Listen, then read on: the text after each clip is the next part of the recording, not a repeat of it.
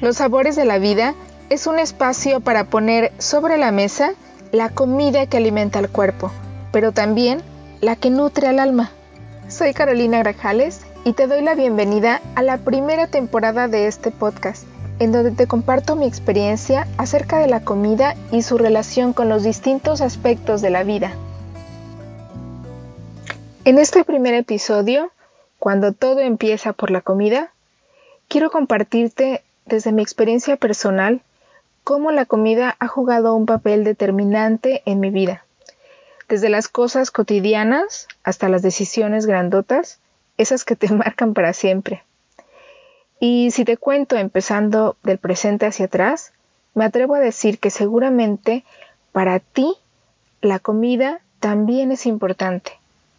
Cientos de personas han llegado a mí por la comida, ya sea para cocinarles, o por querer aprender a cocinar algo más saludable, pero rico por supuesto, para bajar de peso, para dejar de comer carne, por compasión a los animales o por el cambio climático, por condiciones de salud en las que no les queda de otra más que cambiar radicalmente lo que comen, pero les han dicho lo que está prohibido, pero no les han dado opciones de qué sí y cómo lo pueden cocinar y comer y muchas otras razones que seguramente aún desconozco. Pero el común denominador en todos los casos en los que me han permitido acompañarles en ese proceso de transición y aprendizaje es que tarde o temprano los demás aspectos de su vida también empiezan a transformarse. Lo he sintetizado en tres grandes áreas hasta ahora, el cuerpo físico, el cuerpo mental y el cuerpo emocional. De manera que, al ocuparte más de lo que eliges para comer, por ejemplo, o lo que cocinas en casa, o en los lugares a donde vas a comer, y empiezas a darle nutrientes a tu cuerpo físico, eventualmente experimentarás cambios en tu estado de ánimo, en tus ideas, tu energía para hacer otras actividades, etc. Y ocurre lo mismo en las otras dos direcciones. Si por lo que empiezas es aprendiendo a gestionar, gestionar tus emociones o transformando tus creencias sobre la vida, tus pensamientos o tu actitud en general, eventualmente también entrará en el radar desde el aspecto de la alimentación corporal y la comida fueron un gran problema para mí.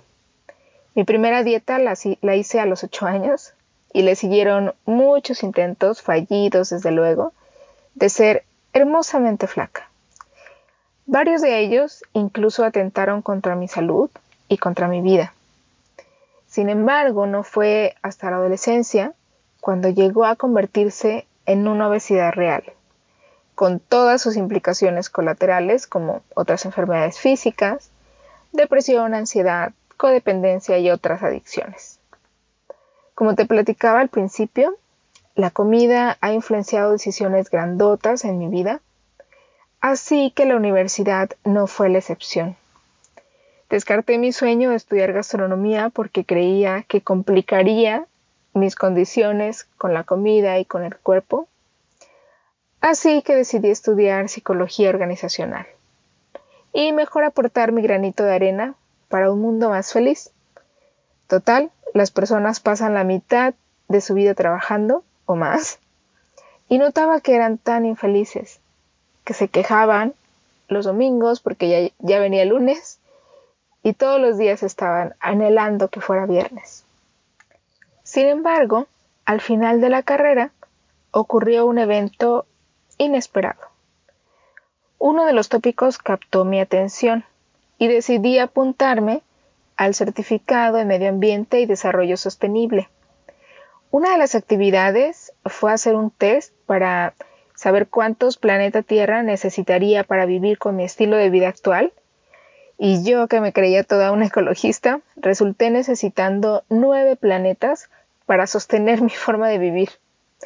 Así que había que tomar acción al respecto. Y para mi sorpresa, una de las prácticas que disminuían drásticamente mi huella de carbono, este impacto negativo de mi vida en el medio ambiente, era disminuir el consumo de carne, incluso mucho más que usar coche o que bañarse. Así que fue el primer wow, no me lo esperaba. Puse manos a la obra y disminuí drásticamente, como casi todas las decisiones, el consumo de carne en mis comidas. Primero una vez por semana, después una vez al mes, hasta que de pronto empezaron a pasar meses sin que comiera carne.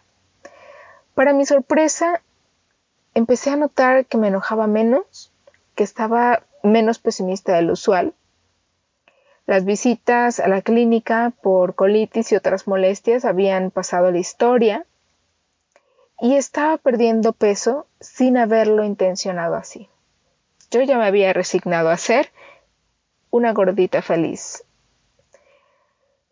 Otro wow, tenía que saber más. Pero llegó la graduación y una misión pendiente había que cumplir. Salvar a las almas devastadas por su empleo. Para mi fortuna rompieron mi burbuja de fantasía en el primer año de trabajo, así que pronto tomé otra oportunidad inesperada nuevamente gracias a la comida. Y empecé a trabajar en una escuela de cocina mientras estudiaba gastronomía ahí mismo. Fue una época de trabajo duro, pero la recuerdo como una de las más felices de mi vida. La cocina me ofrecía un oasis en medio del caos que percibía en mi mundo. Mi mente paraba de aturdirme mientras estábamos cocinando y esa sensación era casi desconocida para mí. En esa misma época empecé a, practicar y a conocer otras disciplinas en torno a la psicoterapia y la meditación.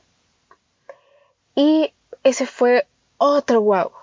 El descanso del aturdimiento mental y sobre todo el enfoque empezaron a darme una sensación que no recuerdo si alguna vez la había sentido seguridad. Me sentía a salvo, incluso de mí misma. Y así fue como al cabo de unos años, desde ese pequeño cambio en mi alimentación, de estar aprendiendo a gestionar mis emociones, mi mente, mi cuerpo físico también empezó a ceder. Mi rostro empezó a relajarse, mis ojos empezaron a brillar y las personas empezaron a notar un cambio real, por fin. y como buenos seres humanos, empezaron también a pedirme la receta. Así fue como empecé a estructurar lo que ahora es la asesoría psiconutricional, que me permite acompañar a otras personas en su proceso de sanación y reinvención. Ojo, no es una receta porque no existe, pero sí es una guía basada, además de mi propia experiencia, en ciencias biológicas, químicas, físicas, neurológicas, gastronomía, leyes naturales, trofología. Como que si queremos algo nuevo, algo tan sencillo y grande como eso, primero hay que hacer espacio, limpiar el terreno, para después sembrar la nueva semilla del fruto que quiero cosechar. Y lo más importante, asegurarme de contar con una estrategia para que esos cambios sean progresivos y duraderos. Creo firmemente en que cuando tomamos las riendas de nuestra propia vida y decidimos dejar de estar tras el telón y ser los protagonistas, no hay marcha atrás. Podrán haber nuevos retos, momentos críticos, nuevas etapas y experiencias, pero todo nos lleva hacia arriba, hacia un nivel cada vez más y más cercano a nuestra esencia divina.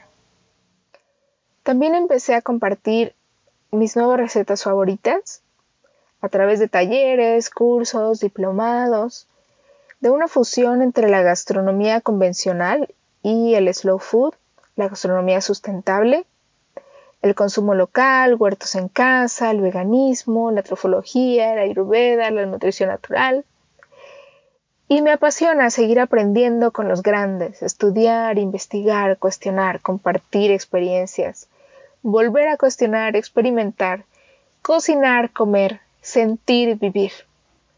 Empecé con el nombre de Centro Ecogastronómico, que evolucionó a Instituto de Educación en Salud Alternativa y que actualmente está transitando a otro nivel junto conmigo Pero esos valores de amor por uno mismo, por la cocina, por los demás y por nuestra madre naturaleza, seguirán siendo los pilares que nos guíen y me guíen en este camino evolutivo de aprender, compartir y trascender universalmente a través de nuestro propio camino personal. Y brevemente así ha girado mi vida en torno a la comida, lo que parecía el mayor de los sufrimientos se ha convertido en mi propósito, crear armonía en mi vida a través de lo que pienso, siento, como y hago, y ayudar a otras personas a desarrollar ese potencial también, dándole sentido a cada uno de los sabores de la vida. Y si te pones a observar con más atención tu día a día, cómo te sientes, qué es lo que comes, en qué momentos eliges comer ciertas cosas, cuál es la tendencia de tus pensamientos, de tus actitudes, podrás notar esta interrelación de la que te hablo. Para algunos, vivir una situación muy estresante les quitará el apetito y para otros abrirá las puertas sin cerrojo de un hambre feroz. En los siguientes episodios platicaremos sobre esta dinámica de extremos y equilibrio entre el alimento para el alma, al que así llamaré, refiriéndome al espectro emocional mental, y el alimento para el cuerpo físico, la comida. Gracias por acompañarme en esta aventura que se llama vida, con su variedad de sabores, colores y texturas. No hay nada más delicioso que crear y degustar tu propia combinación.